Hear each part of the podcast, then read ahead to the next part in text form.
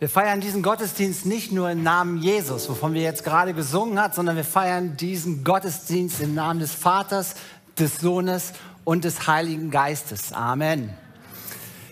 Ihr Lieben, ich freue mich mega, heute predigen zu dürfen und äh, ich habe das letzte Woche schon gesagt, ich freue mich über jeden, der das neu in der Gemeinde ist, den ich noch nicht kenne. Ähm, ich bin Marc Stoßberg, einer der Pastoren hier und äh, ich hatte drei Monate Auszeit, deswegen muss ich mich erstmal wieder dran gewöhnen, predigen zu dürfen. Äh, heute ist sozusagen meine erste Predigt und ich steige ein in die Serie, die Tim vor zwei Wochen angefangen hat, über das Thema Sehnsucht zu predigen. Vor zwei Wochen hat Tim darüber gepredigt, über die Sehnsucht nach dem Übernatürlichen. Sehnsucht. Viele von euch denken sich vielleicht, dass ich nach zwei Wochen wieder arbeiten mich schon wieder sehne nach meiner Auszeit. Das ist nicht der Fall. Äh, ich freue mich hier zu sein, auch wenn ich diese drei Monate sehr genossen habe. Einer der meisten Sätze, die ich gesagt habe, war, ich habe Zeit. Papa, könntest du? Ich habe Zeit. Ma, könntest du? Ja, ich habe Zeit. Drei Monate war das ein Satz, den ich immer wieder geliebt habe auszusprechen, weil ich keine Verpflichtungen hatte.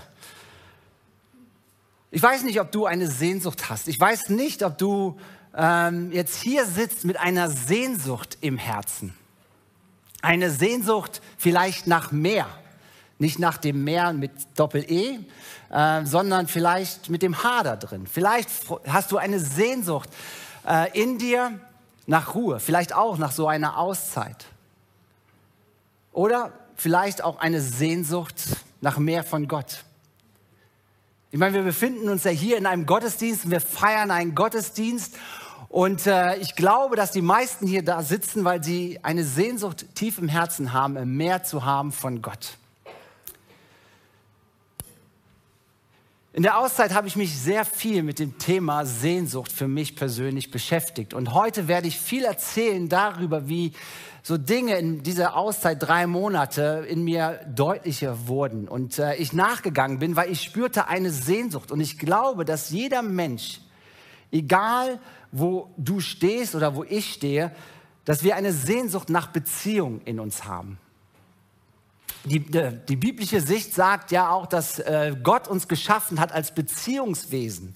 Und wir sehen uns eigentlich nach einer Beziehung, einer, einer Qualitätsbeziehung zum Nächsten und auch zu Gott. Das hat Gott tief in uns hineingelegt. Ob du es glaubst oder nicht, aber das ist für mich ein, ein Bild, was Gott in der Bibel so offenlegt, dass Gott uns geschaffen hat in seine Ebenbildlichkeit und eine Gemeinschaft haben möchte und hat einen Traum davon, dass wir tragfähige und qualitativ hochwertige Beziehungen zueinander leben. Das ist die Ebenbildlichkeit, die Gott uns gegeben hat. Aber manchmal ist es so, dass es nicht so läuft und dass wir nicht in der Beziehung mit Gott unterwegs sind und dann versuchen wir diese Beziehung oder dieses Bedürfnis, diese Sehnsucht zu kompensieren. Und das machen wir durch Karriere, das machen wir durch Status, das machen wir durch Genussmittel. Wir fangen an, Dinge, die die Sehnsucht, die Gott in uns hineingelegt hat, irgendwie zu kompensieren mit Dingen, ähm, die, ja, wo wir meinen, dass füllt mein Loch. Aber letztendlich hat es etwas mit Beziehung zu tun. Wisst ihr, in dieser Auszeit von drei Monaten hatte ich das Privileg, alle Sachen auf Seite zu schieben. Ähm, ich hatte keine Projekte, ich hatte keine Prozesse, ich musste keine Predigten vorbereiten und ich durfte alle Teller, die ich oben hatte, mal auf Seite legen und ich kann euch eins sagen, ich hatte Schiss. Ich hatte wirklich Schiss davor, weil Wer bin ich, wenn ich nichts mache? Wenn ich zur Ruhe komme, bin ich dann und ich werde dann mit mir selber konfrontiert. Wie wird das? Und am Anfang habe ich den Leuten, denen ich vertraue, gesagt, ja, ich bin mir noch nicht so sicher, wie das werden wird, aber ich habe es überlebt. Sehr gut sogar. Aber ich habe mich am Anfang dieser Auszeit sehr stark mit diesem Thema beschäftigt. Wer bin ich eigentlich? Und welche Sehnsucht hat Gott in meinem Herz eigentlich gelegt? Wisst ihr, ich bin ein Meister da drin, in Aktivitäten drin zu stecken. Die, die mich kennen, werden jetzt lächeln wahrscheinlich. Ähm, ich liebe es, viele Teller oben zu haben. und in der Gemeinde viele Prozesse zu leiten und mitzumachen und zu überlegen. Aber was passiert, wenn wir auf einmal die Aktivitäten sein lassen? Wer bin ich dann?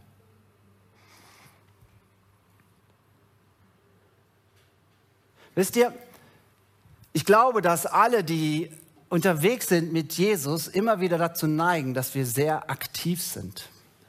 Wir tun viele Dinge und das ist auch in Ordnung.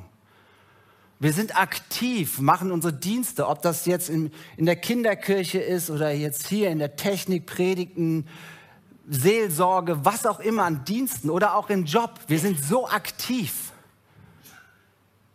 Aber wir kippen manchmal auf die andere Seite runter, dass wir nur noch aktiv sind und die Beziehung zu Gott aus den Augen verlieren.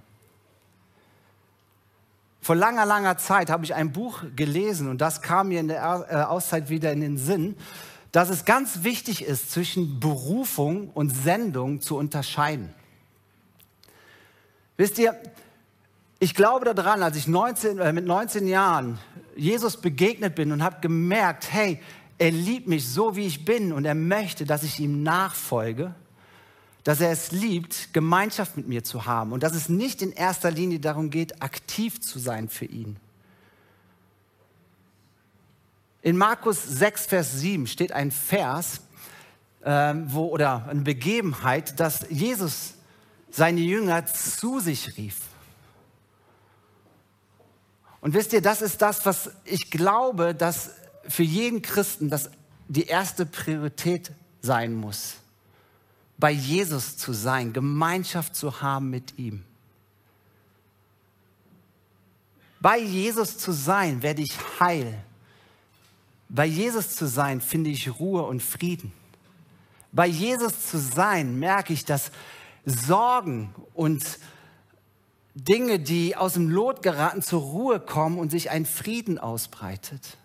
Und das möchte Jesus. Ich weiß nicht, ob du diesen Jesus schon so kennst, ob du ihn so erlebt hast dass du dich bei Jesus wirklich wohl fühlst. Vielleicht hast du das mal erlebt und erlebst es stückweise immer wieder, aber du merkst, irgendwas ist aus dem Lot gekommen. Wisst ihr, diese oberste Berufung, die wir haben als Christen, als Nachfolger, ist bei ihm zu sein. Und dann, so steht es in Markus 6, Vers 7, sendete er sie aus. Er sendete sie aus, in die Dörfer aktiv zu sein, Kranke zu heilen, zu predigen, Wunder zu tun, Dämonen auszutreiben und so weiter. Also das eine ist die Berufung und das andere ist die Sendung. Und wir hören oft, ja, ich weiß meine Berufung nicht. Und wir denken darüber nach, was das bedeuten könnte, irgendwie aktiv zu sein. Aber das ist nicht unsere Berufung. Unsere Berufung ist es, bei Jesus zu sein. Und die Sendung ist das, was Gott dir aufs Herz liegt, was du dann tun sollst. Und vor meiner Auszeit war das genauso. Ich war viel in der Sendung unterwegs und habe Dinge getan, aber ich merkte, dass ich auf einmal eine Sehnsucht bekommen habe, wieder in meine Berufung stärker hineinzukommen, bei Jesus zu sein. Vielleicht kennst du das in deinem Alltag, dass du merkst, hey, ich bin, der Alltag fordert mich so sehr, mein Job, meine Kinder, meine Familie, meine Frau, mein Mann, whatever. Aber wir verlieren die Berufung, bei Jesus zu sein. Und als ich heute Morgen am Usee unterwegs war, ich mache das immer, wenn ich predige, mein Ritual, äh, kam mir ein Bild und ich möchte das mal aufzeigen. Äh, und bitte vergebt mir alle Profi- und Hobbysegler, verzeiht mir, ich bin Laie ja, aber mir kam ein Bild, ja, und zwar von der Navigation, ja. Äh, wir haben ein Ziel, ja, und äh, wir sind jetzt hier. Äh, wie male ich das denn? Ach, machen wir mal ein Segelbötchen. Genau. Navigation. Man hat einen Kompass oder einen äh, Sextant oder wie die Dinger heißen, ja. Man hat einen Fixpunkt und daran orientiert man sich und segelt drauf los. Oder anders ausgedrückt, nehmen wir Golfen. Ja? Hier ist ein Loch, hier, hier ist der Golfer und schlägt ab. Und das Beste ist natürlich, den geraden Weg zu finden. Vertut man sich aber beim Segeln oder beim Golfen um ein Grad, hat man ein kleines Problem. Vielleicht am Anfang noch nicht. Ja? Ähm, am Anfang tut sich vielleicht gar nicht so viel und man ist, scheint noch auf Kurs zu sein. Aber je weiter die Distanz ist, umso mehr passiert das hier, dass man abdriftet. Beim Segeln auf lange Distanz ganz schwer wieder zu korrigieren. Beim Golfen geht der Ball halt ins irgendwo in den Bach oder sonst wo rein. Ein Grad Kursänderung hat am Anfang nicht viel Auswirkung, aber je länger man unterwegs ist, umso gravierender wird es sein. Und genauso ist es auch mit Berufung und Sendung. Wenn wir nicht in unserer Berufung leben, nah bei Jesus zu sein, driftet unser Leben ab. Kennt ihr das? Ich kenne das zu Genüge in meinem Leben. Am Anfang ist das vielleicht gar nicht so offensichtlich, was da passiert. Vielleicht fehlt ein bisschen dann die Freude. Ja, oder dieses Verlangen, nah an Jesus zu sein.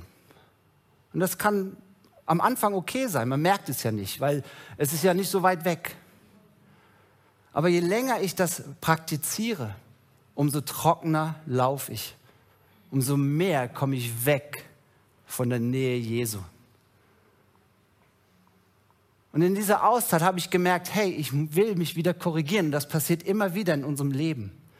Aber wisst ihr, wenn wir das lange Zeit machen, dann hat das auch fatale Folgen. Vielleicht ist es so, dass dein Glaube dahin dümpelt und irgendwie gehört es dazu, sonntags noch hier hinzukommen, aber du spürst nicht diese Leidenschaft und Nähe und Sehnsucht, bei Jesus zu sein. Vielleicht kommen auch negative Gefühle rein. Vielleicht sind es auch Sorgen, die am Anfang klein waren, aber immer größer werden. Wisst ihr, ich beobachte im Moment so sehr in Deutschland die Gesellschaft, wie Ängste und Panik um sich greifen. Und wisst ihr, wenn ich nicht in meiner Berufung bin, dann werde ich davon angesteckt. Und ich werde auch auf einmal ängstlich. Wie soll das werden mit der Inflation, steigenden Energiekosten? Keine Ahnung. Aber wenn ich wieder Korrektur bekomme und wieder auf diesen bei Jesus zu sein in meiner Berufung komme, komme ich darauf, dass der Herr mich versorgen wird. Er kümmert sich um mich, er liebt mich. Es kann aber auch sein, dass dann, je länger du unterwegs bist, dass dein Glaube angegriffen wird und dass du anfängst zu zweifeln. Es gibt seit ein paar Jahren ein Phänomen, äh, äh Deconstruction des Glaubens nennt sich das. Könnt ihr mal bei Instagram eingeben. Menschen, die jahrelang mit Jesus unterwegs waren, haben ihren Glauben verloren, weil sie so stark in den Sendungen unterwegs waren, dass sie angefangen haben, den Glauben zu hinterfragen und durch Corona auch nicht mehr so eine enge Gemeinschaft hatten, in Gemeinden oder in Kirchen zu gehen. Und je weiter sie weg waren, umso schwerer haben sie Gott kennengelernt in dem, was er eigentlich beabsichtigt hat. Kennt ihr das? Dass ihr eine Distanz spürt zwischen deiner Berufung und dir, dass du mehr im Aktiven bist und dass die Distanz sich mehr und mehr ausbreitet, dann hat es damit zu tun, dass du stärker den Schwerpunkt auf der Sendung hattest als, als die Berufung. In Johannes 15, die Verse 5 und 6 steht ein Bild, was Jesus gebraucht. Ich bin der Weinstock, ihr seid die Reben. Wer mit mir verbunden bleibt, so wie ich mit ihm, bringt reiche Frucht. Frucht bedeutet Friede, Geduld, Sanftmut. Das heißt, wenn wir mit ihm verbunden sind, in der Berufung lebt, dann macht sich das breit. Denn ohne mich könnt ihr nichts ausrichten. Wer nicht mit mir vereint bleibt, wird wie ein abgeschnittene Rebe fortgeworfen und vertrocknet. Und in diesem Bild, je weiter wir abgeschnitten sind von der Rebe und unterwegs sind, merken wir, dass wir austrocknen im Glauben.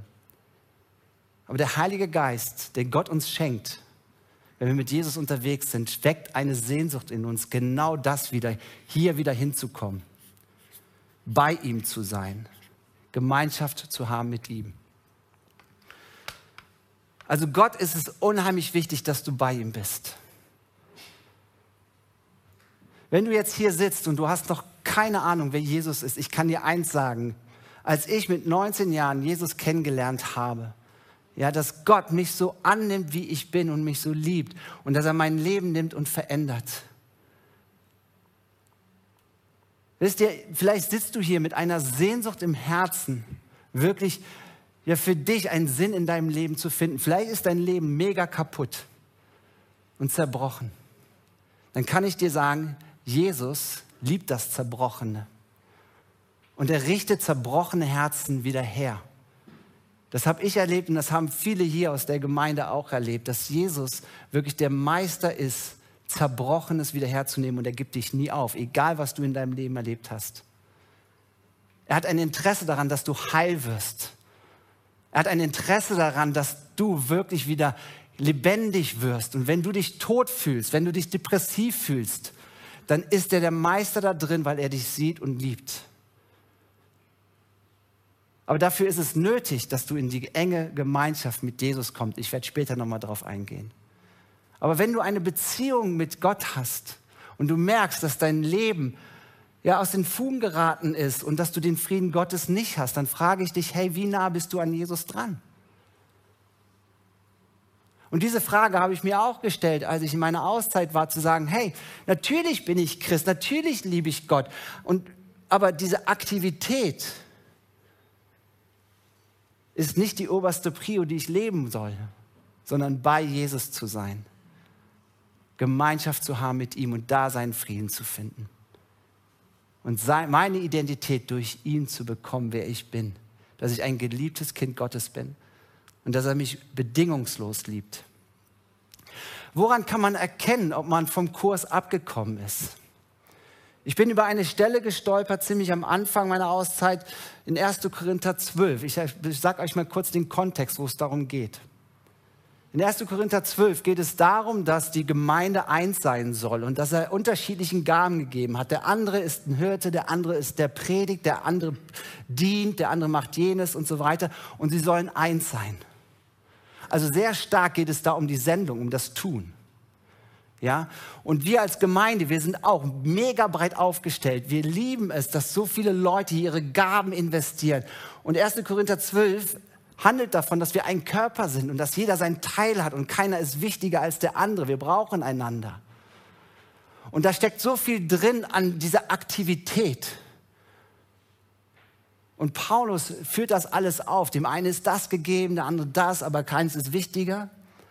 Aber dann am Ende, und das ist der Vers, über den ich gestolpert bin, steht, ich zeige euch jetzt etwas, das noch weit wichtiger ist als alle diese Fähigkeiten. Und dann führt er aus. Wenn ich die Sprachen aller Menschen spreche und sogar die Sprache der Engel, aber ich habe keine Liebe, dann bin ich doch nur ein dröhnender Gong oder eine lärmende Trommel. Wenn ich prophetische Eingebungen habe und alle himmlischen Geheimnisse weiß und alle Erkenntnis besitze, wenn ich einen so starken Glaube habe, dass ich Berge versetzen kann, aber ich habe keine Liebe, dann bin ich nichts. Und wenn ich all meinen Besitz verteile und den Tod in den Flammen auf mich nehme, aber ich habe keine Liebe, dann nützt es mir nichts. Ohne Liebe bin ich nichts. Woran erkenne ich das, dass ich bei Jesus bin? Ich erkenne es daran, wie viel Liebe ich in meinem Leben habe.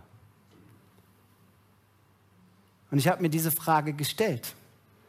Wie sehr lebe ich eigentlich in und mit dieser Liebe? Wie sehr spüre ich die Liebe für und von Gott? Und wie sehr liebe ich denn tatsächlich Menschen? Egal, wie sie unterwegs sind, wie sie mich nerven, wie sie mir erscheinen. Liebe ich Menschen wirklich? Und wie sehr liebe ich mich? Wisst ihr, das ist für mich ein Grad, wie den Paulus uns aufzeigt, woran wir erkennen können, was das Allerwichtigste ist und wie sehr wir wissen, ob wir bei ihm sind oder nicht. Wie stark spürst du diese Liebe und lebst du in der Liebe? Wisst ihr, 1. Korinther 13 ist eigentlich ein Steckbrief. Ein Steckbrief von Jesus. Und ein Steckbrief, wie Jesus in mir sein möchte. In 1. Johannes 4, Vers 16 steht, wir jedenfalls haben erkannt und halten im Glauben daran fest, dass Gott uns liebt. Und Gott ist Liebe. Und wer in der Liebe lebt, lebt in Gott und Gott lebt in ihm. Hier steht, wir sollen am Glauben festhalten, in dem Bewusstsein, Gott liebt mich. Er sorgt sich um mich. Er kennt meine Nöte meine Kämpfe. Er versorgt mich. Und er wird mit mir durch dick und dünn gehen. Woran erkenne ich, dass ich nah an Jesus dran bin und an Gott dran bin? An der Liebe. Und das ist eine Reflexion, die wir jeden Tag und jede Woche und auch im Leben immer wieder an den Punkt kommen, hey, wie erfüllt bin ich denn von der Liebe? Die Liebe ist geduldig, steht in 1. Korinther 13 weiter. Und gütig. Die Liebe eifert nicht für den eigenen Standpunkt. Sie prahlt nicht und spielt sich nicht auf. Die Liebe nimmt sich keine Freiheiten heraus, sie sucht nicht den eigenen Vorteil. Sie lässt sich nicht zum Zorn reißen, reizen und trägt das Böse nicht nach. Sie ist nicht schadenfroh, wenn andere Unrecht geschieht, sondern freut sich mit, wenn jemand das Rechte tut. Die Liebe gibt nie jemanden auf. In jeder Lage vertraut und hofft sie für andere. Alles erträgt sie mit großer Geduld.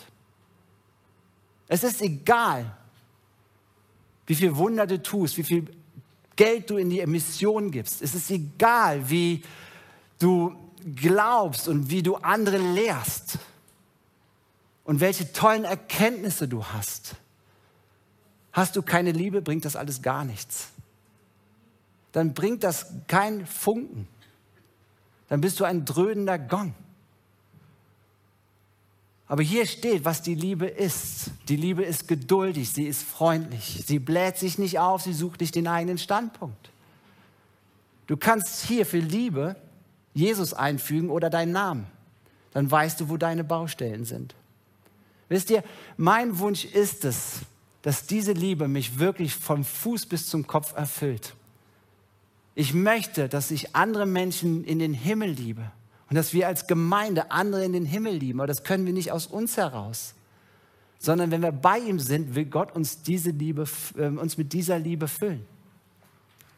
Er will, dass wir gefüllt werden mit dieser Liebe, dass wir sie weitergeben können, um andere zu lieben. Und wisst ihr was, wenn wir diese Liebe haben, verblassen Sorgen und Ängste. Weil ich weiß, dass mein Jesus mich liebt. Vielleicht kannst du damit gar nichts anfangen, wie Jesus liebt mich. Gott liebt dich. Vielleicht liebst du dich nicht selber, aber Jesus liebt dich. Und je mehr du in diese Liebe eintauchst, wirst du merken, dass, er, dass du dich auch lieben kannst, weil Jesus etwas Wunderbares über dein Leben gesprochen hat, der du bist. Du bist wunderbar. Vielleicht hat das dir noch keiner gesagt. Du bist wunderbar geschaffen mit allen möglichen himmlischen äh, Geschenken, die Gott dir in dein Leben gibt. Vielleicht ist das verblasst, weil du so weit vom Kurs abgekommen bist. Aber Gott ist da. Wisst ihr, es gibt, daran glaube ich, einen Gott, der sieht dich. Der sieht dein Leben, der sieht mein Leben. Und er möchte dich füllen mit dieser Liebe. Wisst ihr, Gott machte sich klein und wurde Mensch und kam auf diese Welt. Und das feiern wir jedes Jahr Weihnachten. Aber wisst ihr was? Das größte Wunder ist, dass Gott sich so klein macht, um in deinem Herzen zu wohnen, dein Herz zu heilen. Nicht das körperliche Herz, sondern das Sitz der Gefühle, deiner Persönlichkeit, deines Charakters. Da möchte er hineinkommen. Er möchte in dein Leben wirklich die Nummer eins sein und er wird dich heilen. Und er will dir helfen, durch dein Leben zu gehen und durch Krisen einen geraden Kurs zu bekommen.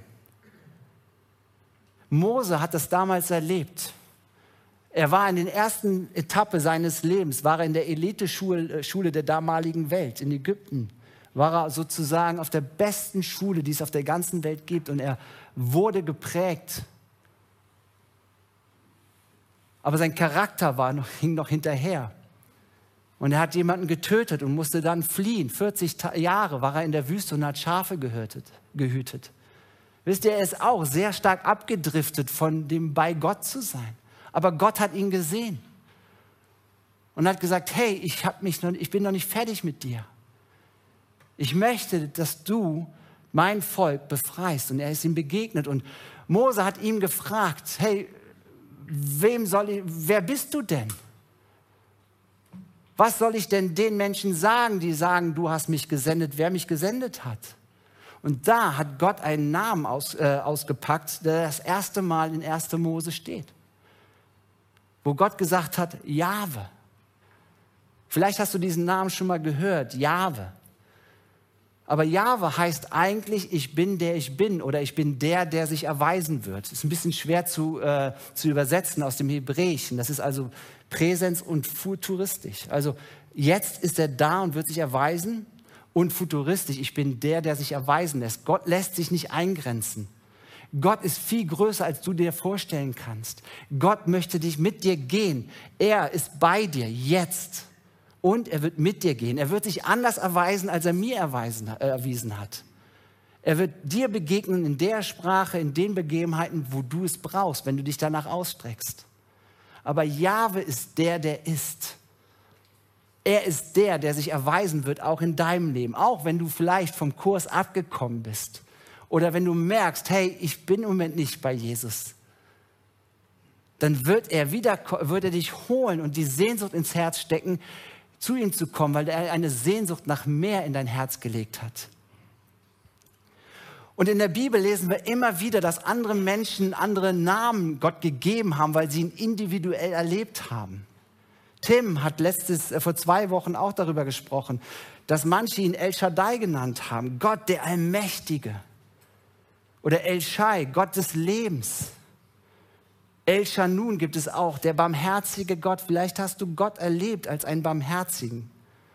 Oder Yahweh Shammah, Gott, der allgegenwärtig ist. Oder Yahweh Echa, der alleinige Gott. Menschen in der Bibel haben Gott in ihren Situationen einen Namen gegeben, weil sie gemerkt haben, hey, das, so habe ich ihn jetzt gerade erlebt. Vielleicht gibst du Gott gerade einen anderen Namen.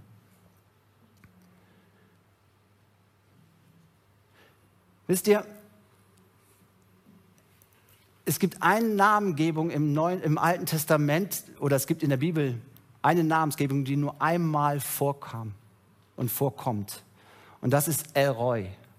El Roy heißt der Gott, der mich sieht. El Roy, ein Gott, der dich sieht. Wisst ihr, vielleicht fühlst du dich nicht gesehen von Gott, aber ich kann dir sagen, hey, Gott sieht dich. Gott sieht dich. Damals hat das eine Sklavin in der Wüste erlebt. Ihr Name war Hagar. Von dieser Geschichte kann Rosemunde Pilcher wahrscheinlich Mengen an Drehbüchern schreiben. Sie war eine ägyptische Sklavin. Ihre Herren waren Sarah und Abraham. Sarah konnte keine Kinder kriegen. Ich mache eine Geschichte, lange Geschichte kurz. Er konnte keine Kinder kriegen. Sarah sagt zu Abraham, hey, nimm eine Sklavin, mach ihr ein Kind, äh, dann haben wir wenigstens Nachkommen. Abraham hat es gemacht, hat auf seine Frau gehört. Hagar wurde schwanger und hat sich dann über Sarah erhoben. Sarah gefiel das überhaupt nicht und hat sie behandelt wie Aschenputtel. Hat ihr unterwürfige Arbeiten gegeben und so war Hagar war so frustriert, dass sie in die Wüste gegangen ist. Jetzt soll mal einer sagen, Bibel hat keine Dramaturgie. Ne? Hagar war in der Wüste und sie hat gemerkt, dass Gott für sie weit weg war und dass ihr ungerecht geschieht und dass Sarah ihr wie Aschenputtel behandelt. Und dann ist ihr ein Engel erschienen hat gesagt, hey, geh zurück und unterwerfe dich, unterordne dich der Sarah und ich werde dich zur Mutter aller äh, von vielen Völkern machen. Und daraufhin sagt Hagar, du bist der Gott, der mich sieht. Für sie war das ein Zurückbringen in die Berufung in die Gemeinschaft mit Gott. Gott sieht dich. Gott sieht dich da, wo du stehst. Und er sieht mich da, wo ich stehe. Und er möchte uns mit Liebe und mit Frieden aussteigen. Wisst ihr, ich liebe bei uns zu Hause an einem ganz bestimmten Ort zu stehen. Und das ist oben am Dachboden. Und wir haben da so ein Dachfenster, ähm, so eine Gaube, wo ich auf den Garten gucken kann. Und ich liebe es da zu stehen, wenn meine Jungs auf dem Trampolin springen. Ich liebe sie da zu beobachten. Ich liebe es, wenn sie da die Mega-Saltos machen äh, und brandbrechende Stunts machen. Ich liebe es, ihnen zuzugucken, wie sie einfach unbefangen miteinander spielen und unterwegs sind. Und als ich da stand, habe ich genau das gedacht, dass es das ist, Elroy, Gott, der mich sieht. Wisst ihr, Gott steht oben am Dachboden und schaut dir zu. Er liebt es, dir zuzugucken. Dir zuzusehen, wie du deinen Alltag meisterst. Aber weil, wisst ihr was, das Schönste ist, dass er nicht nur ein Elroy ist, sondern dass er auch ein Gott, der allgegenwärtig ist und dass er mit dir in Beziehung treten möchte. Vielleicht bist du jetzt gerade so im Brass und weißt gar nicht, hey, ja, okay, ich habe es verstanden. Ich merke, dass mein Glaube abgedriftet ist in der Sendung und ich nicht so bei Jesus bin. Wir haben in zwei Wochen haben wir die Fokuswoche. Ich finde, das passt auch gerade zu der Predigt. Diese Predigt oder diese Fasten- und Gebetswoche, die haben wir regelmäßig im Jahr und das ist immer wieder eine wahnsinnig gute Möglichkeit, genau das zu machen, einen Fokus zu bekommen auf Elroy, ein Gott, der dich sieht und der in dein Leben hineinkommen möchte. Und dass du vielleicht nur eine Woche zum, ich meine, das kannst du jetzt direkt nach diesem Sonntag machen, aber in dieser Woche Zeit zu nehmen und gemeinschaftlich wieder Jesus in den Fokus zu nehmen. Fasten ist ein Ausdruck dafür, dass ich auf irgendwas verzichte. Du kannst mit dem Essen verzichten, du kannst mit Fernseh verzichten, mit Messenger-Diensten oder was auch immer aber wieder einen Fokus zu bekommen, wieder in die Nähe Gottes, in deine Berufung zu bekommen. Wir laden dich ein, da mitzumachen. Wir werden in dieser Woche viele Namen von Gott uns vor Augen führen. Und Jahwe steht oben drüber. Ich bin der, der ich bin. Und ich bin der, der sich in deinem Leben erweist. Gott sieht dich. Gott liebt dich. Und wisst ihr, das ist in dieser Auszeit so deutlich für mich geworden, dass es echt immer wieder Nachjustieren geben muss und eine Ermutigung. Und deswegen bin ich so froh, in einer Gemeinde zu sein, die auch Jüngerschaft so auf den Blick hat.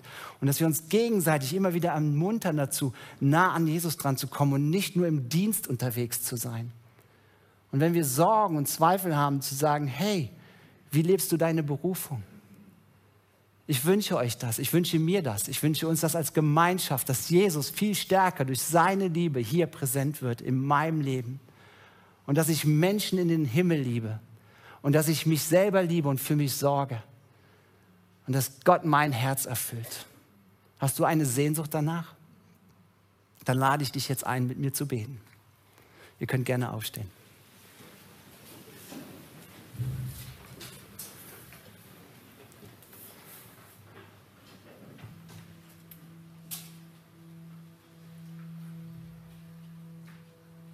Vater, ich danke dir dafür, dass du jeden Einzelnen siehst. Du bist El Roy, ein Gott, der mich sieht, ein Gott, der uns sieht. Und ich danke dir dafür, dass wir jetzt gemeinsam vor dir stehen dürfen. Und du kennst jedes einzelne Leben hier, weil du der, ja, an der Dachgaube stehst und jeden Menschen so beobachtest und siehst und ihn liebst und annimmst, wie er ist. Vater, und ich segne jeden Einzelnen, der jetzt diese Predigt hört und mich eingeschlossen, dass du uns immer wieder neu in diese Sehnsucht der Beziehung zu dir leitest. Gemeinschaft zu haben mit dir, in der Berufung zu leben, bei dir zu sein, dass du uns heilst und uns mit versorgst, was wir brauchen. Vielleicht ist es für den einen Ermutigung, vielleicht den einen, der ja auch gesundheitlich beeinträchtigt ist. Vielleicht spürt einer einen großen Defizit an wirklich an Identität und an Wertschätzung, weil er sich so wertlos fühlt. Jesus, du liebst jeden. Und ich segne euch wirklich mit dieser Liebe.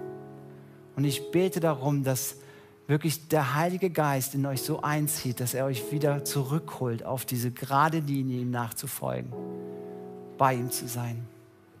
Ich danke dir dafür, Vater, dass du nie aufhörst, mit uns unterwegs zu sein und dass du ein Gott bist, der sich erweisen wird. Und dass du die Geschichten von uns liebst und uns nicht verdammst, wenn wir mal abgedriftet sind, sondern uns immer wieder zurückholst. Amen. Amen, ihr Lieben.